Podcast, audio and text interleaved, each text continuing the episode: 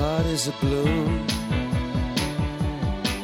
Shoots up through the stony ground. There's no room.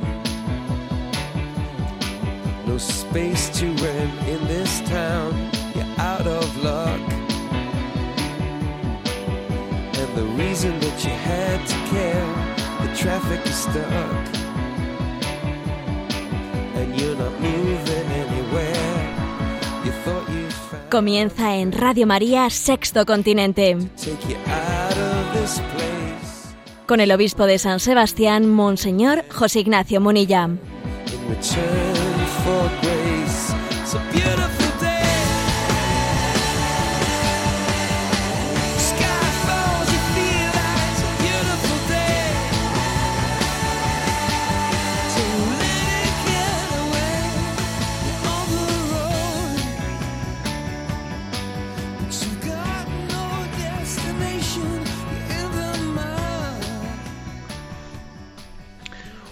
Un cordial saludo a todos los oyentes de Radio María. Un día más, con la gracia del Señor, comenzamos este programa llamado Sexto Continente que lunes y viernes realizamos de 8 a 9 de la mañana en esta radio querida, queridísima Radio María. Hacemos este programa un 1 de febrero, justo la víspera de la clausura del año de la vida consagrada. Año de la vida consagrada que durante unos 14 meses ha tenido lugar en la Iglesia Católica y que será mañana clausurado, que ha tenido pues una un lema vida consagrada, evangelio, profecía y esperanza. Vamos a comenzar, acabo de mandar ahora mismo a las redes sociales pues este mensaje que dice la vida consagrada es una enmienda a la totalidad frente a la idolatría del dinero, del sexo y del poder. Una enmienda a la totalidad frente a esas idolatrías. Está recién enviado este mensaje en las redes sociales, a Twitter y a Facebook. Pues le damos gracias a Dios por la pues por este don de la vida consagrada, que es como un faro, eh, un faro que nos, que nos conduce hacia el puerto. Es como Cristo que nos acompaña y nos dice, mirad, estos, este es mi evangelio, estos son los valores evangélicos que te harán feliz. Vamos a dedicar este programa especialmente a tantísimos miembros de la vida consagrada que, que están cerca de esta, de esta radio, de Radio María. Sé que también tenemos muchísimos oyentes entre, entre, los, entre los oyentes de este programa, pues que forman parte de la vida consagrada. Le pedimos a Dios por todos ellos. ¿eh? Hoy, hoy os tenemos muy especialmente presentes en este programa. Y bien, vamos adelante porque este programa que realizamos en interacción a través de la cuenta de Twitter arroba obispo Munilla, a través del muro de Facebook que tiene nombre personal de José Ignacio Munilla y a través de una cuenta de correo electrónico sextocontinente arroba radiomaria.es, pues tenemos muchas cosas que comentar y la primera que vamos a abordar es esta misma. ¿eh? Vamos a decir una palabra, vamos a hacer pues un, pequeño resumen de la espiritualidad de la vida consagrada, ¿eh? con motivo de que estamos a punto ¿no? de terminar este año. Vamos a ver, ¿qué, ¿cuál es la, la razón de ser en la Iglesia de la vida consagrada? Os voy a compartir pues, una, una explicación que a mí me, dieron ¿no? y que me convenció profundamente, me iluminó muchísimo porque viene sabido, y bueno, alguno igual no será consciente de ello, que la vida consagrada, lo que llamamos la vida religiosa, eh, no surgió en la Iglesia pues hasta prácticamente el siglo IV. ¿Eh? Hasta el siglo IV no surge la vida religiosa. Entonces, hay una pregunta, ¿y cómo es que tardaron tantos siglos, no? Eh, pues en surgir la vida, la vida consagrada. Igual hay una, razón que lo explica, y es que hasta el siglo IV la Iglesia se estaba, expandiendo en medio de un ambiente martirial, ¿eh? es un contexto martirial. Hasta la, la, paz de Constantino, los cristianos estaban eh, continuamente preparándose para el martirio, porque es verdad que había épocas de épocas de paz, pero enseguida de nuevo venían las nuevas persecuciones y, y había una continua exhortación a estar preparados para un posible martirio. Y claro, cuando, lo, cuando una comunidad cristiana vive en ese, en ese contexto de saber que puede, que puede ocurrir, ¿no? Que tenga que entregar su, su vida totalmente, ¿no? Para ser testigo de ella, para ser testigo de, su fe, pues mantiene la lámpara encendida, mantiene una tensión espiritual que hace que difícilmente se vaya pues a secularizar, que difícilmente ¿no? pues va a poder caer en el peligro de la mediocridad. Existen eh, pues algunos escritos de los pastores de aquellos tiempos que se dirigían a sus fieles diciéndoles exhortación al martirio y les exhortaban a estar preparados con la lámpara encendida, ¿no? Viviendo viviendo aquellos momentos de difíciles de persecución, pues mm, con el alma pre, mm, plenamente preparada como quien está esperando la llegada del esposo. ¿eh? Tenéis las lámparas encendidas, que llega el esposo cuando menos lo penséis, que el martirio, el martirio está tocando las puertas. Eso, esa era la espiritualidad de los cristianos de los primeros siglos. Es esta, digamos, espiritualidad martirial se puede ver eh, reflejada en ese texto del Evangelio de Lucas 12:20 que dice, necio, esta noche te van a reclamar tu alma. ¿Y de quién será todo lo que has acumulado? Pues si un cristiano estaba eh, pues vivía en la vida sabiendo consciente de que en cualquier momento podía tener que entregar su vida, pues no estaba para caer eh, pues en las tentaciones de estar poniendo su corazón en el dinero o en otros falsos dioses, ¿no? Por lo tanto, digamos que el martirio, eh, la espiritualidad martirial configuró el alma del cristianismo en aquellos primeros siglos. ¿Qué ocurrió? Pues ocurrió que después de la paz de Constantino, claro, pues eh, el cristianismo deja de ser perseguido en todo el imperio, lo cual supone, por una parte, pues, eh, pues una gran libertad para la Iglesia para expandirse más, pero también supone muchos riesgos, ¿no? El riesgo de, de instalarse, de sentirse cómodo, el riesgo de, de que entren otras falsas idolatrías, ¿no? La idolatría pues del materialismo, la idolatría del vivir bien, del vivir cómodamente, la idolatría del poder, de alcanzar puestos de prestigio dentro del imperio. Eh, bueno, pues o sea, claro que era una gran oportunidad para, para, eh, para que en medio de la libertad religiosa pues se pudiese expandir el cristianismo, pero tenía muchos peligros, muchos peligros. Y en ese momento, cuando la espiritualidad martirial deja de tener pues esa esa presencia tan grande, es la vida consagrada la que pasa a coger ese testigo, ese testigo de mantener la lámpara encendida en medio de las tentaciones, ¿no? del materialismo, del hedonismo, del poder.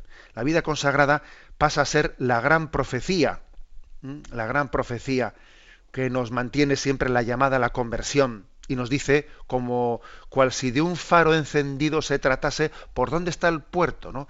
El faro encendido en medio de la norte de la noche es como el práctico del puerto que sale para que el barco no encalle y coge el barco y le conduce por la entrada correcta, ¿no? Es el faro encendido. Bueno, pues lo que en los primeros siglos fue la llamada al martirio, eh, a partir del siglo IV es la, es la vida consagrada, la que mantiene, la que hace esa especie de profecía frente a las grandes tentaciones.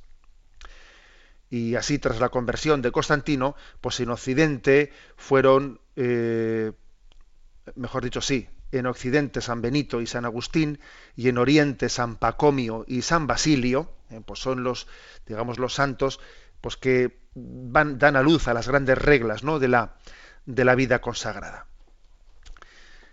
¿Cuáles son esas grandes, no? ¿Cuáles son, digamos, esas grandes tentaciones frente a las que a las que tienen que mm, tenemos que hacer frente y que la vida consagrada nos ayuda, ¿no? A recordar que nuestro corazón tiene dueño, nuestro corazón es de Dios. Si antes, ¿no? Pues la espiritualidad martirial eh, nos recordaba que que nosotros solamente podemos entregar nuestro corazón a Dios y a nadie más, pues ahora es la vida consagrada la que nos recuerda que nuestro corazón tiene dueño, que estamos llamados a una esponsalidad, ¿eh? a una esponsalidad con Dios. ¿Cuáles son los enemigos de este corazón esponsal? ¿Cuáles son los enemigos de este mi corazón tiene dueño que es Dios? A ver, son tres esos enemigos. El primero es el enemigo de el enemigo que prioriza el tener sobre el ser. Es el materialismo que prioriza el tener sobre el ser. Y nosotros, precisamente por eso, la llamada del Evangelio a la pobreza, que la vida consagrada la vive como un voto, el voto de pobreza, es una enmienda a la totalidad. Decir, no, no, aquí lo importante es el ser. Ser hijo de Dios, tener un, desposorio en nuestro corazón con Jesucristo. Lo importante es el ser, no el tener. Aunque yo, aunque yo no tenga nada, aunque incluso me puede ayudar el, el tener poco, el tener poco para que no ponga yo en ello mi corazón y así mi corazón sea del Señor, porque lo importante es ser suyo. No vaya a ser que por tener muchas cosas, al final mi corazón lo ponga en el tener y no en el, y no en el ser. Aquí lo importante es ser hijo de Dios y ser, ser esposa, ser esposa de, ese corazón de Jesucristo, el desposorio que tenemos con Jesucristo. Esa es, por lo tanto, la primera tentación, el tener sobre el ser. La segunda tentación, el anteponer, o sea, priorizar el apetecer por encima del querer. Es decir, la comodidad por encima de la voluntad, ¿no? Es priorizar el apetecer sobre el querer. Esa es la segunda idolatría. La segunda idolatría que si la primera se manifiesta en el materialismo, la segunda se manifiesta en la, en la comodidad, en el mínimo esfuerzo, en el camino de la pereza, esa es otra idolatría. Confundir la voluntad con la apetencia. Esa es una gran idolatría de nuestro tiempo, que incluso le llamamos bienestar. De bienestar eso tiene poco. Tiene poco. Y a veces le llamamos libertad. Yo hago lo que me da la gana. La gana, la gana es una auténtica dictadora que a veces no, nos puede estar esclavizando. Tus ganas te pueden estar esclavizando. Eso no es libertad, eso es esclavitud disfrazada de libertad. ¿no? O sea, la segunda idolatría, la segunda esclavitud, ¿no? es la de la de que el apetecer esté por encima del querer. Y frente a eso, eh, frente a esa idolatría de, de, del placer, pues la vida, la vida consagrada a, abraza la castidad, haciendo también una enmienda a la totalidad frente a ese, a ese Dios que es el Dios del placer, el sexo por el sexo. La tercera idolatría es la que antepone mi voluntad por encima de la voluntad de Dios. Mi querer por encima del querer de Dios. Es olvidarnos de que, de que nuestra voluntad es propia, pero no autónoma frente a Dios. Dios nos ha dado una, una, voluntad, una libertad, pero nuestra voluntad, nuestra libertad está llamada a vivir en filiación. Es una voluntad filial de Dios. No es un querer independiente, autónomo. Nuestro querer tiene que estar en sintonía con el querer de Dios. Por lo tanto, la, frente a esta idolatría de nuestra soberbia, de nuestro amor propio, eh, la vida consagrada nos recuerda que la obediencia es la tercera gran enmienda a la totalidad. Si la pobreza es la primera enmienda a la totalidad, la segunda es la castidad, la tercera es la obediencia, enmienda a la totalidad. Nosotros queremos, queremos conforme al querer de Dios y eso nos hace plenamente libres, fijaros bien porque la voluntad de Dios es nuestra libertad. Sea, que tenemos como estas idolatrías que son enemigos de nuestro corazón esponsal. Y la vida consagrada viene a ayudarnos, es como un faro encendido, que te dice, cuidado con la idolatría del tener sobre el ser, cuidado con la idolatría del apetecer sobre el querer, cuidado, de, cuidado con la idolatría de mi voluntad o mi ¿eh? libertad frente a la voluntad de Dios, cuidado con esas idolatrías. que te quieren robar tu esponsalidad. Te quieren robar esa relación esponsal con Dios, te quieren hacer entender como si tu corazón no tuviese dueño. Sí, nuestro corazón tiene dueño. Y es el corazón de Cristo. Por lo tanto, ¿no? Eh, la vida consagrada es verdaderamente revolucionaria. Es verdaderamente revolucionaria. porque digamos el cristiano eh, en el fondo es el auténtico revolucionario. Eh, los revolucionarios de este mundo son los que pretenden cambiarlo sin cambiarse ellos. Y sin embargo los cristianos son los que queremos cambiar el mundo comenzando por nosotros mismos. Si no comienza eh, eh, esa revolución por ese cambio de ideales dentro de nuestro corazón, por, eh, por el ser capaz de liberarnos de idolatrías y ser capaz de, de, de que Dios sea el que ocupe el lugar central de nuestro corazón, no habrá una auténtica transformación de, la sociedad. Pues esta ha sido, digamos, la, la reflexión de entrada mm, dirigida con motivo de la vida con, del año de la clausura del año de la vida consagrada. El mensaje que hemos enviado a las redes, como os digo, es este: la vida consagrada es una enmienda a la totalidad, enmienda a la totalidad frente a la idolatría del dinero, del sexo y del poder. Vamos a escuchar una canción del grupo Gesed que se titula Solo a ti pertenezco, que precisamente eh, quiere remachar en la canción esto que hemos querido presentar, ¿no? El don de la vida consagrada. Dice el, dice el texto, solo a ti, solo a ti mi amor pertenezco. A ti pertenezco mi rey, a ti me ofrezco. Tu corazón amante me llama así constantemente, y en tu dulce morada ya no deseo nada. Oh mi divino amante, visítame constante, mi corazón ansía llevarte cada día, eres un, su único amigo y quiere estar contigo. Y al amigo que te ama vives con el, con el corazón para unirlo en la llama de tu amor, que es el fuego que da vida eterna. Escuchamos esta canción pidiendo al Señor por toda la vida consagrada para que sepamos recibir de ella también esa luz, ese testimonio que nos recuerde la llamada a tener un corazón esponsal unido a Jesucristo.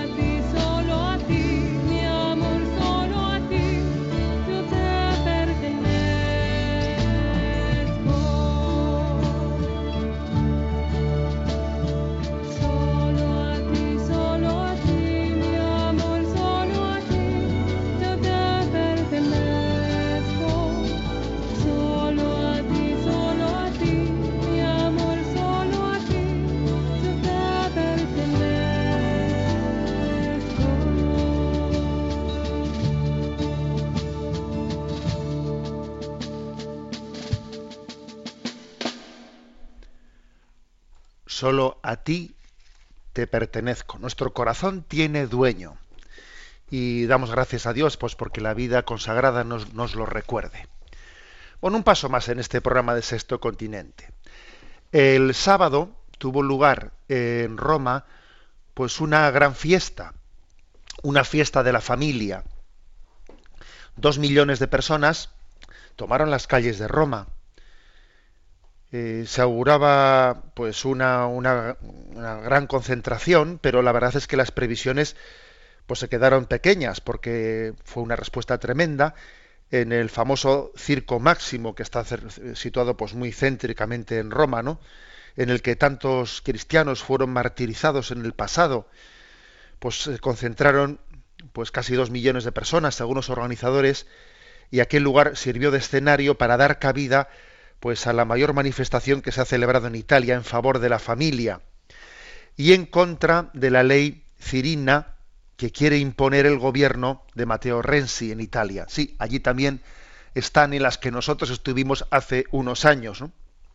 Pero es hermoso ver, pues, la capacidad de reacción tan fuerte ¿no? que ha tenido la sociedad italiana. El, el Senado debatirá, pues esta semana quizás, ¿no?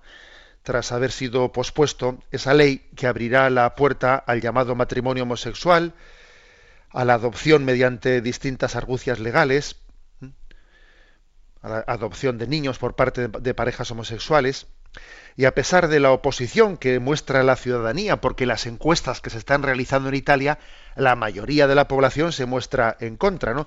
Pues a pesar de eso, el Ejecutivo pues pretende imponer su, su mayoría para llevarlo adelante, ¿no? Eh, la verdad es que se han encontrado con una gran respuesta de la sociedad y hay que darle gracias a Dios de que a pesar del dominio, del control de los medios de comunicación, etcétera, pues exista, eh, exista una capacidad de reacción moral por parte de la sociedad, ¿no? Esta concentración, desde luego, ha sido importante. Los grupos pro familia se han unido a los movimientos de la Iglesia y han tenido el apoyo de la Conferencia Episcopal Italiana, consiguiendo pues, esta reacción social. Eh, uno de los organizadores, Máximo Gandolfini, afirmaba que son que somos muchos, más, más, de lo que pensábamos, este tipo también de signos sirven para desacomplejarse, ¿no? Y decía, oye, que esta movilización no es contra nadie, sino que es a favor de la familia, ¿no? Había allí una pancarta, una gran pancarta que decía, prohibido desguazar a la familia, prohibido desguazarla, ¿no? Gandolfini se mostró a favor del respeto a los valores tradicionales y pidió pues que no se reconozca ¿no? ese derecho de, adopción a parejas homosexuales y que no se equipare una unión homosexual a un matrimonio, ¿no? También hubo cierta participación del mundo de la política, acudieron pues eh, ministro italiano de Medio Ambiente, eh, bueno, dijo que, que acudía mmm, por convicción y no como miembro del Ejecutivo, ¿no? Eh, de, Renzi que va a introducir esto, está bien también que haya personas dentro de que manifiesten claramente ¿no? su, su, su voto, o sea, su libertad de conciencia, ¿no? Bueno, y, y el exministro de Infraestructuras de Italia, eh, hasta el año pasado, Mauricio Lupi, aseguró eh, también que, que para a través de su Twitter lanzó un mensaje diciendo que para un hijo tener un padre y una madre es un derecho. Nadie tiene derecho a tener un hijo. Es un hijo el que tiene derecho a tener un padre y una madre. Bueno, pues esta ha sido una noticia importante sobre la cual yo creo que merece la pena que hagamos una pequeña reflexión. Vamos a ver. La verdad es que mmm, lo que ocurre en Italia, lo que ha ocurrido este fin de semana en Italia, que por cierto, mmm, alguno de vosotros estará diciendo, pues yo no he visto nada de esto en los medios de comunicación. Pues yo en el telediario, en tal y en cual de esto, no sé si han dicho algo. Es que es así, es que aquí también existe un filtro, un filtro mediático en el que se da noticia de lo que se quiere y se acalla lo que se pretende acallar. Hay un auténtico filtro mediático. Bueno, existe una, una gran tentación, ¿no? La gran tentación que es la de que los estados eh, pretendan realizar una especie de ingeniería social. ¿eh? como si los estados, como si las autoridades políticas tuviesen competencia para redefinir la antropología. Vamos a ver, pero las administraciones, ¿para qué están? Se, se estarán un poco para administrar ¿no? el bien público, pero es que es que es competencia de la clase política la redefinición de, la naturaleza. Es que es que es competencia suya. Eh, Esta especie de ingeniería social, ¿no? En la que eh, el- la clase política, pues en estos, en estas últimas décadas se ha adentrado de mano de la ideología de género, es que forma parte de la competencia política. Cuando el Estado es intervencionista, eh, enseguida sus leyes atacan el matrimonio y la familia y se convierten pues en, en, en- una idolatría en la idolatría de pretender hacer una nueva antropología un nuevo concepto de, de- la familia de, de la propia naturaleza ¿no? bueno pues esta es yo creo que la primera eh, la primera denuncia que hay que hacer ya decía Chesterton ¿eh? que cuando el Estado es intervencionista lo primero que hace es eh, pues entrometerse en el matrimonio y en la familia. Lo primero que hace es eso. Porque el matrimonio y la familia pues no dejan de ser, como decía Chesterton, un pequeño estado independiente. Un estado independiente en el que no se admiten intromisiones y entonces el Estado se da cuenta que ahí hay algo que no controla, que no puede manipular y entonces obviamente pretende rede- redefinir lo que es el matrimonio y la familia para intentar controlarlo. Y que no haya nada que se le escape a su poder omnímodo. El Estado pretende, o sea, prefiere tener como interlocutor no una familia fuerte, sino prefiere tener pues unas uniones eh, deslava- deslavazadas, ¿eh? pues porque las controla mucho más fácil, no las manipula mucho más fácil.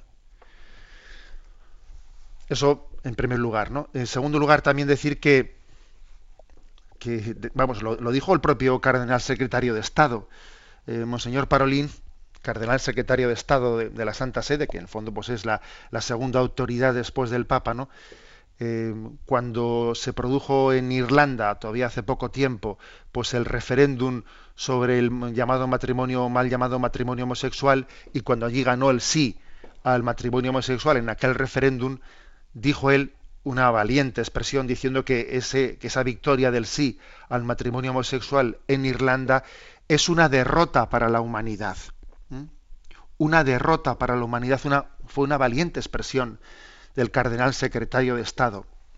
Porque en el fondo, si, todo, si todo es matrimonio, pues al final el matrimonio no tiene una naturaleza específica. Si todo es matrimonio, entonces, ¿qué es el matrimonio? Imaginémonos que, eh, por poner un ejemplo, ¿no? Pues, pues, alguien ha hecho una, pues una carrera de abogado, ¿eh?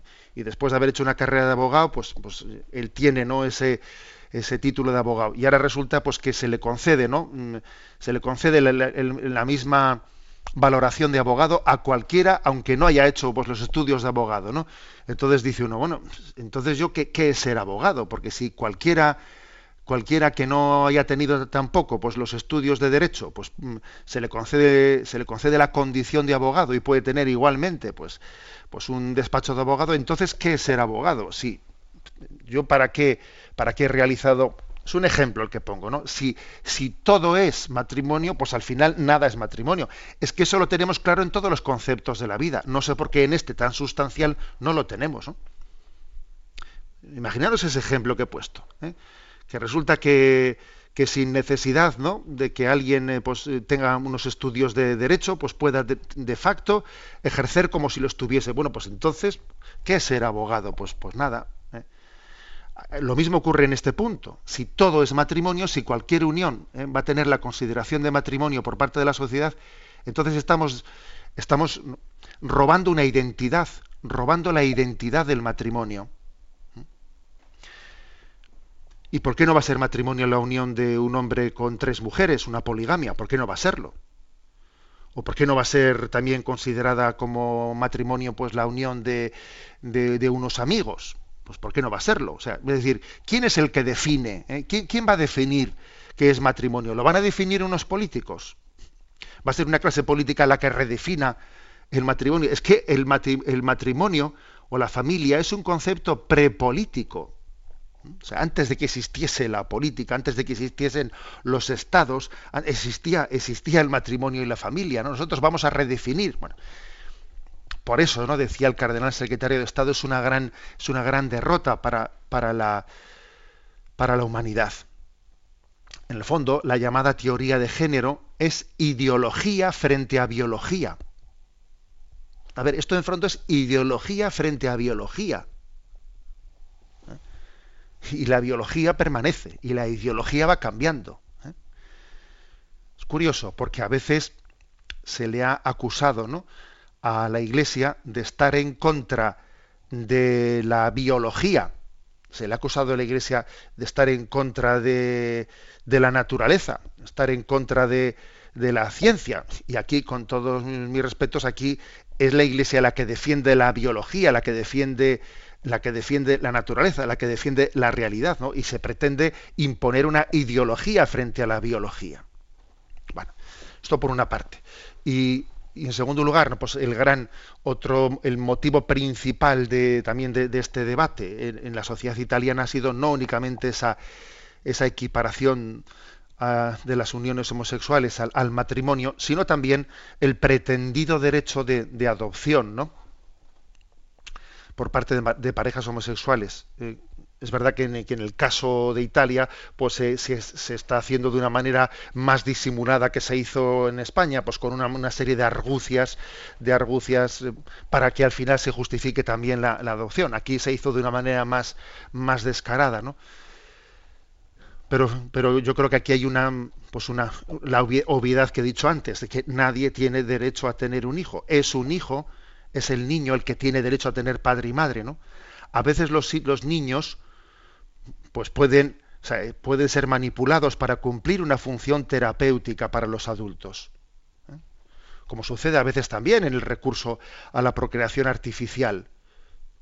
Como si, si fuese una especie de que nosotros necesitamos, queremos un niño, pues para sentirme bien, pues porque, porque me, voy a sentir realizado, pero es que un niño no, no entra en esa categoría en esa categoría de que yo deseo poder, poder tenerlo para poderme yo realizar, ¿no? O sea, la, la adopción, francamente, puede ser, o sea, puede ser también a veces, eh, puede entrar en, en, una dimensión en la que nosotros podemos estar, de alguna manera, mm, no respetando los derechos de los niños para buscar nosotros nuestros objetivos. No responde a, la pregunta de qué es lo mejor para un niño sino que responde a, un, deseo personal, no suficientemente cotejado, por cierto, con el, con el bien objetivo del niño. Bueno, pues eh, el hecho de que la sociedad italiana nos haya recordado que nosotros tenemos el peligro de que con el paso de los años podamos dar por normal lo que no es normal, por normal lo que es corriente, porque es que me lo habéis escuchado muchas veces, pero no porque hayan pasado los años, no porque poco a poco haya capas de la sociedad que vayan asumiendo tal cosa, ¿eh? Porque es que esto es así, ¿eh? como cuando se introdujo el matrimonio homosexual, pues el propio gobierno español, el, gobierno del Partido Popular, interpuso pues un, un, recurso en el Tribunal Constitucional. Luego el propio, eh, el propio partido que ha, que, ha interpuesto ese recurso de inconstitucional termina por avergonzarse de ello y porque cuando gobierna él ya no, no cambia, no retrocede en, el, en aquello que él mismo criticó es, así, no por el hecho de que se termine, de que se vaya imponiendo, ¿no? Una ideología deja por eso de, de ser absolutamente contraria, contraria al sentido moral de la vida. ¿eh?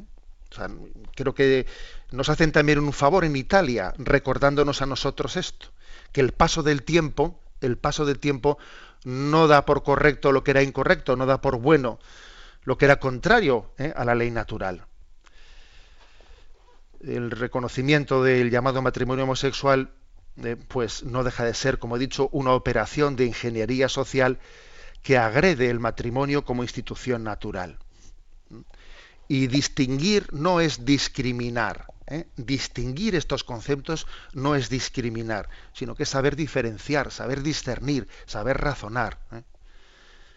Y no es verdad que esto en el fondo sea una ampliación de derechos, como se dice, ¿no? sino que es una manipulación de la realidad, en la que se crean además muchos agravios comparativos. Bueno, pues agradecemos ¿no? a quienes eh, hayan sido tan valientes también en este momento en Roma de llevar adelante esa gran concentración de dos millones de personas en una gran fiesta en favor de la familia. ¿no? ¿Qué tiempos estos en los que es necesario demostrar lo evidente? ¿Mm? ¿Qué tiempos estos? Pero sí, pues eh, tenemos que, eh, que partir de esta realidad. Vivimos en unos tiempos en los que es necesario demostrar lo evidente. ¿Mm? Que uno más uno son dos. Que hombre más mujer es matrimonio pero que hombre más hombre no es matrimonio, que mujer más mujer no es matrimonio. ¿Qué tiempos estos en los que es necesario demostrar lo evidente? Pero bueno, pues eh, da, da gusto también ver de que exista una capacidad de reacción social en esta, en esta nación hermana que es Italia. Bueno, vamos a tener otro momento de descanso musical y la vez pasada os puse pues, un canto, una interpretación del Orfeón Donos Tierra, eh, de un reciente concierto que el día 23 de enero eh, se tuvo lugar aquí en San Sebastián con motivo del inicio de la capitalidad europea de la cultura, pongo ahora otra canción de este concierto, Pie Jesu, esta hermosísima canción en la que se muestra toda nuestra devoción hacia Jesucristo.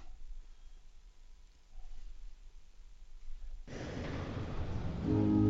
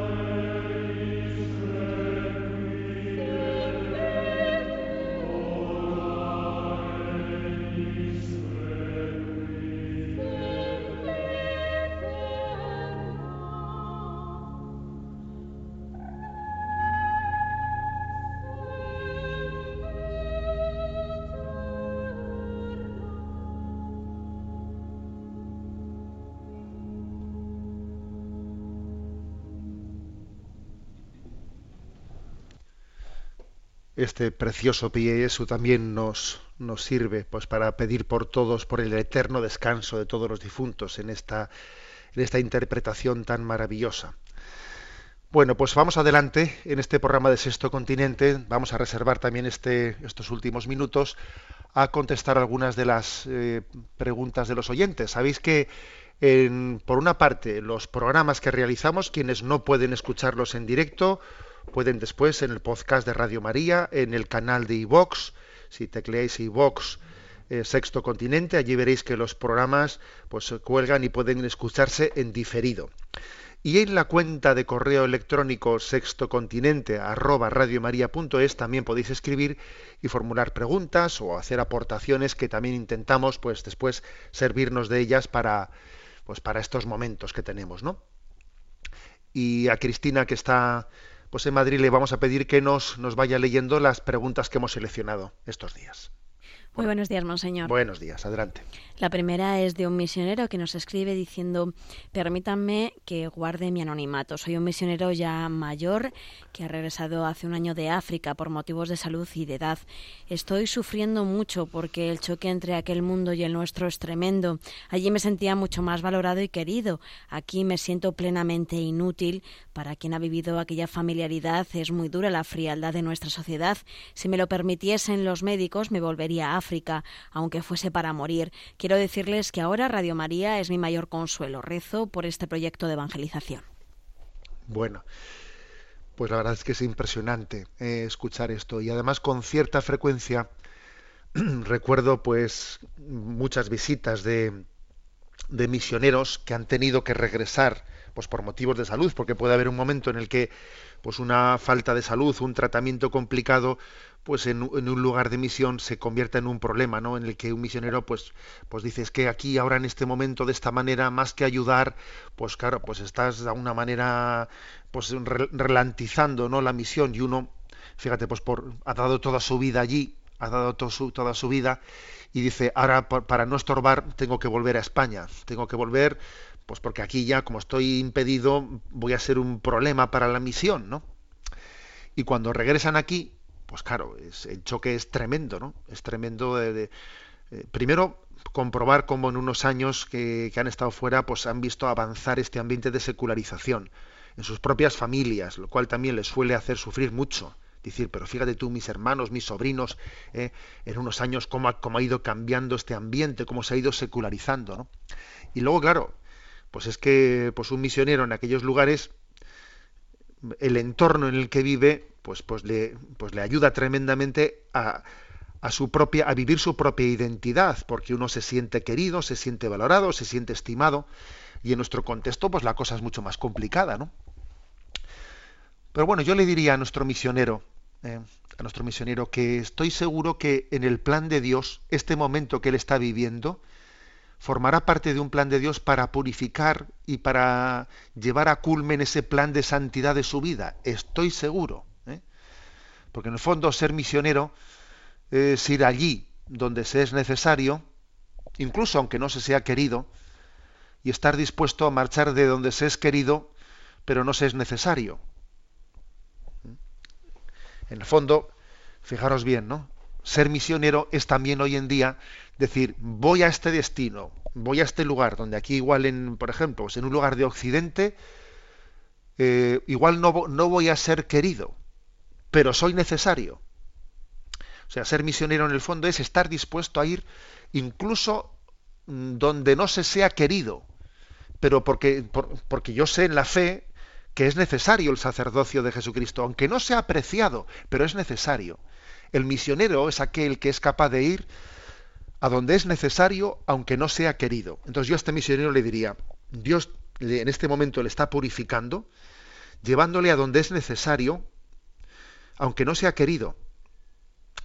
Y usted, o tú, si quieres te llamo de tú, querido misionero, en este momento, pues puede ser más necesario para las almas aquí que allí aunque no seas tan querido y tan valorado aquí como allí en África.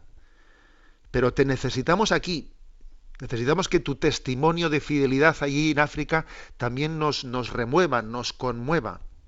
Que tu oración de los años que Dios te dé de vida aquí, pues también fecunde, ¿no? Este, este momento y nos haga resurgir y despertar de, nuestro, de nuestra secularización. ¿eh?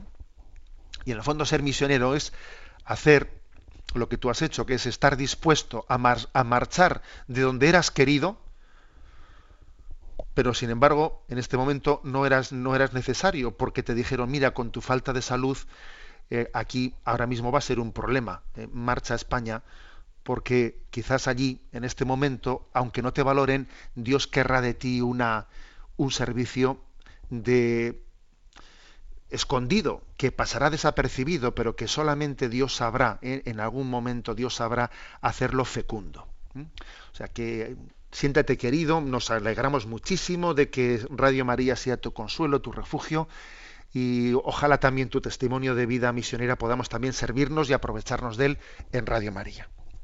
Adelante con la siguiente pregunta.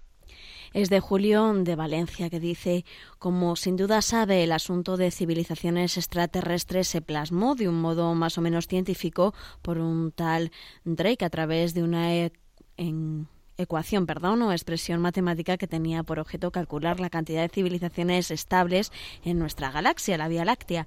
Él estimó que serían 10. Otros lo imitaron y obtuvieron otros resultados. La verdad es que en la ecuación aparecen parámetros muy poco conocidos y no cabe esperar resultados veraces o seguros. ¿Tiene la Iglesia una respuesta a este supuesto o posibilidad? Muchas gracias. Bueno, pues la verdad es que Julio, mira, a mí personalmente me abres un tema que, bueno, pues no tengo ni, ni idea, ¿no? O sea, no me he metido en el estudio un poco científico de eso que dices tú, de posibilidades desde el punto de vista científico, posibilidades de vida extraterrestre, etcétera. La verdad es que lo desconozco. Pero bueno, vamos a ver, tú dices, ¿tiene la Iglesia eh, una respuesta? O, o sea, ¿o qué palabra ha podido decir la Iglesia, no? O desde el sensus ecclesia, ¿no? ¿Qué hay que decir sobre ese supuesto o posibilidad de que exista vida extraterrestre? Bueno, lo primero, que obviamente la Iglesia jamás ha dicho, pues se ha pronunciado sobre esa hipótesis, ¿eh? no se ha pronunciado. ¿Puede existir vida extraterrestre? Pues, pues por supuesto que podrá, que podrá existirla. ¿eh? En, en hipótesis, en hipótesis, pues, pues no hay, no hay nada contrario en la fe, en nuestra fe, a que tal cosa fuese, ¿no? Otra cuestión es que esa vida extraterrestre, hipotética, eh, fuese vida humana o no fuese vida humana. Si es otro tipo de vida que no sea vida humana, otro tipo de vida, no sé, biológica o como queramos llamarlo, bueno, pues, pues no hay nada que decir, ¿no? No hay nada que decir. Si esa vida extraterrestre fuese vida humana, obviamente eso, eso nos, nos revolucionaría mucho, ¿no? Nos revolucionaría. Pero vamos, tampoco sería nada que fuese contradictorio ¿eh? con, con nuestra fe, con nuestra fe cristiana, con nuestro, con nuestra fe en un solo Dios, creador de cielos y tierra, decimos, ¿no? Decimos de cielos y tierra, no solo de tierra, sino de cielos y tierra. Luego toda la existencia sería creada por él.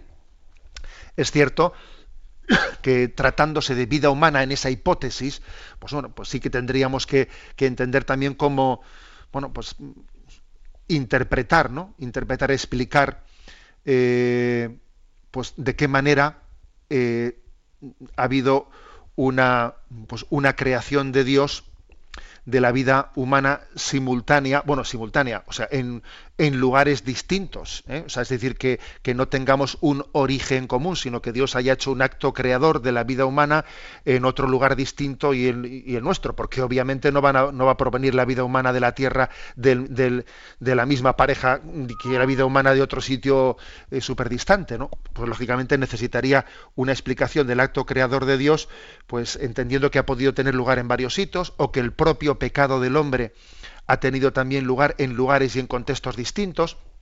Es decir, pero no sería incompatible, obviamente, ¿no? Pues con nuestra, con nuestra fe. Aunque es verdad que necesitaría ¿eh? una, una expli- explicación o redefinición de la interpretación que hemos hecho de la creación, de la creación de- del hombre, que nosotros hemos pensado que es en un, en un lugar, la hemos imaginado en un lugar y no en varios, ¿no? Bueno. Bien, o sea que por lo tanto, incompatible, incompatible no lo es. Mi opinión personal, Julio, pues mi opinión personal es, estoy, estoy hablando un poco por sensus personal, ¿eh? y no ni soy ningún especialista y quizás sea un poco atrevimiento por mi parte decir esto. Pero mi opinión personal es que, a ver, em, no, no existen datos suficientes pues para, pues para avalar la hipótesis o la hipótesis o la credibilidad, ¿no? o la probabilidad de la, de la vida extraterrestre y mucho menos eh, y mucho menos la vida humana.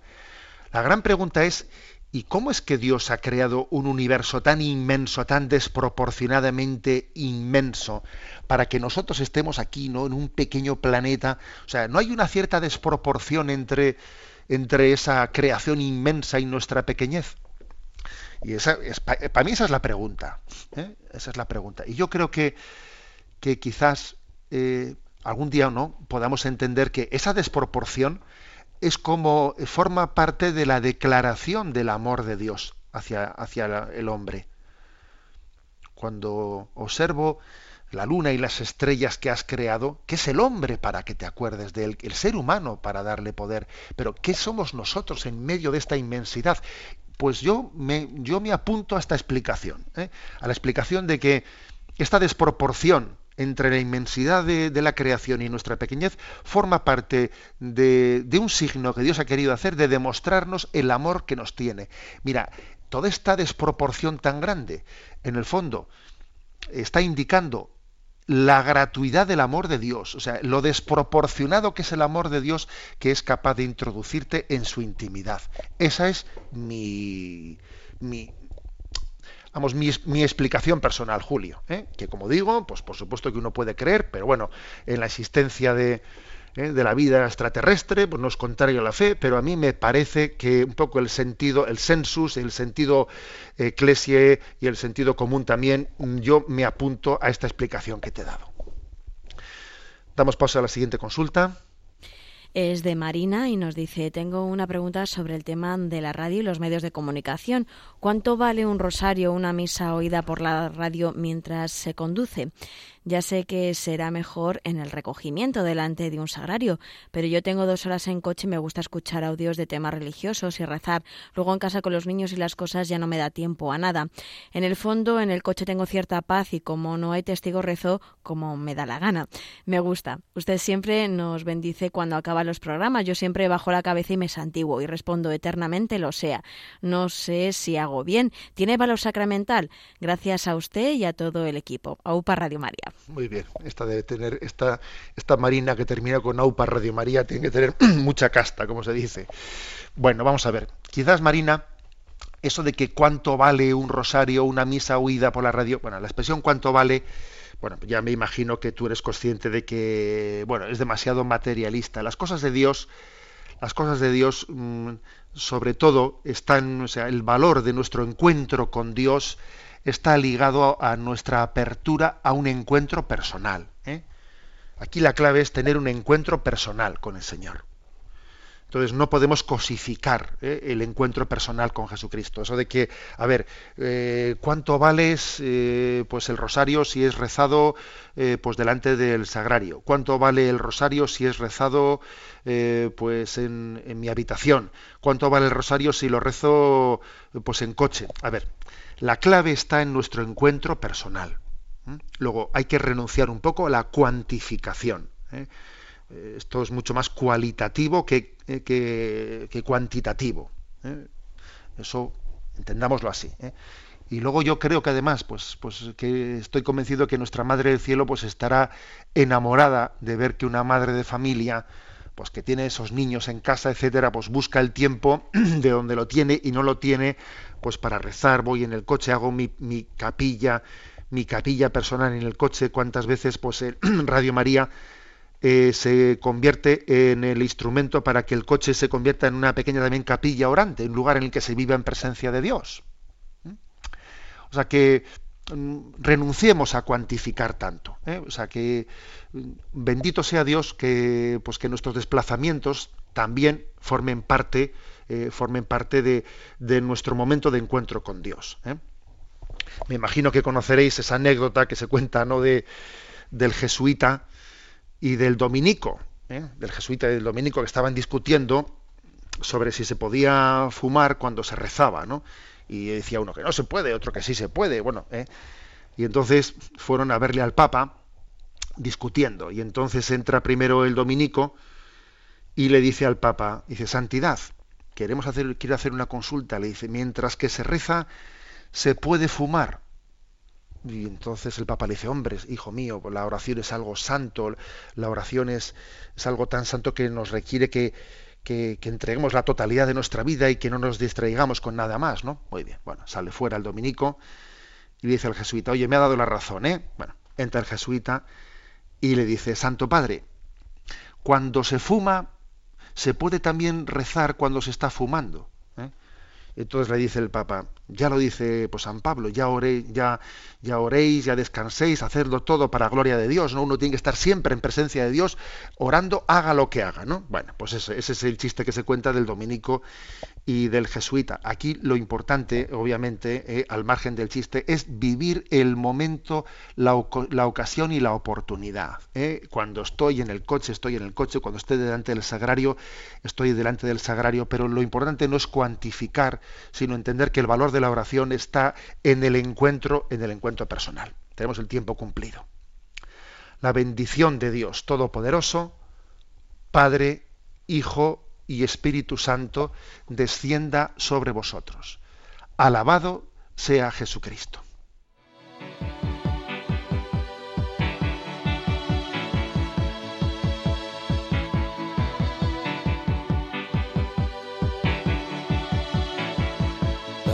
Is a blue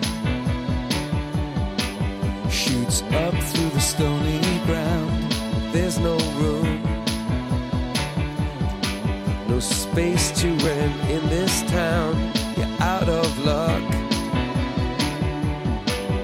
And the reason that you had to care, the traffic is stuck. And you're not moving